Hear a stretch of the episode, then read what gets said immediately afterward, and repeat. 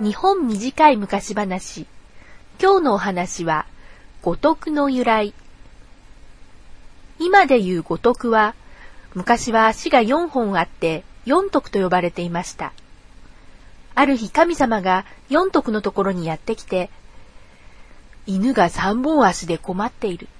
お前さんは歩かなくてもいいから、足を一本取って犬にやりたいんだが、と言いました。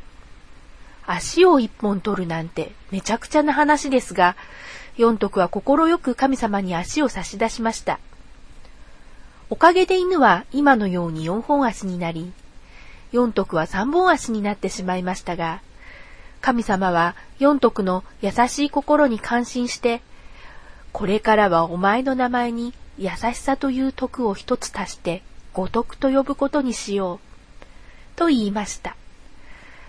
犬は神様と五徳にもらった足を汚してはいけないと、おしっこをするときに片足を上げるようになりました。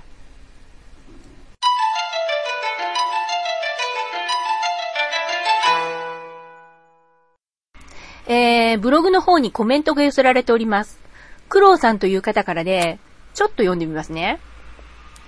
昨日からポッドキャストを聞き始め、日本短い昔話を登録させてもらったセンター間近の浪人生です。あこのメッセージ、センター試験の直前にいただいたものなんですけど、えっ、ー、と、試験の出来具合はどうだったでしょうか次回は、あの、ぜひ、大学生の苦労さんで、あの、メッセージいただけたらなって思います。さて、功労の足が3本の理由です。中学の時の塾の先生が言っていたんですが、3点というのは安定するそうです。例えば、下敷きを下側から指などで支える場合、1本目だと倒れちゃって、2本目だとやっぱり倒れちゃって、3本目で初めて安定しますよね。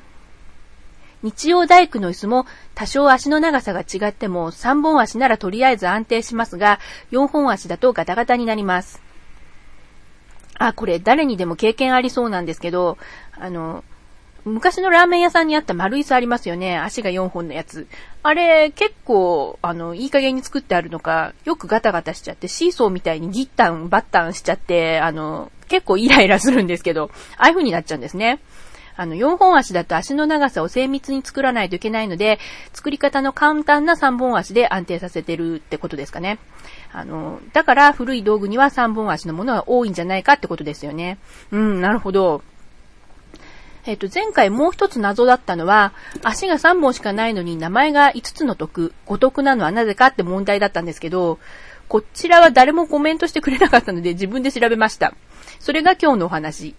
えっ、と、神様の代わりに弘法大師が出てくるバリエーションもありまして、弘法大師が昔笑うという文字を発明したって、そういう設定になってるんですね。で、どんな文字で笑うということを表現しようかなって考えてたところで、子供が犬に竹のザルをかぶせて笑ってたんですね。それで、じゃあ犬に竹冠で笑うにしようってことを思いついたらしいんですよ。で、その頃犬には足が3本しかなかったので、五徳から1本取って、と話が続きます。でもこの話なんかすっきりしないんですよね。4本足のものなんて他にいくらでもあるのに、夜間をかけるのに使う道具だけが4徳って呼ばれてるのがよくわからない。もうその時点ですでに理由がわからないので、あの名前に一つ徳を足して5徳にしたって言われても、なんか謎が増えちゃったみたいな感じがして、もやもやするんですよね。まあお話はお話として、あの、辞書に載るような語源で言うと、火を燃やす場所のことを古い言葉で駆動って言うらしいんですよ。駆動にあの、鍋や夜間をかける道具のことを昔は、くどこって言ったらしいんですね。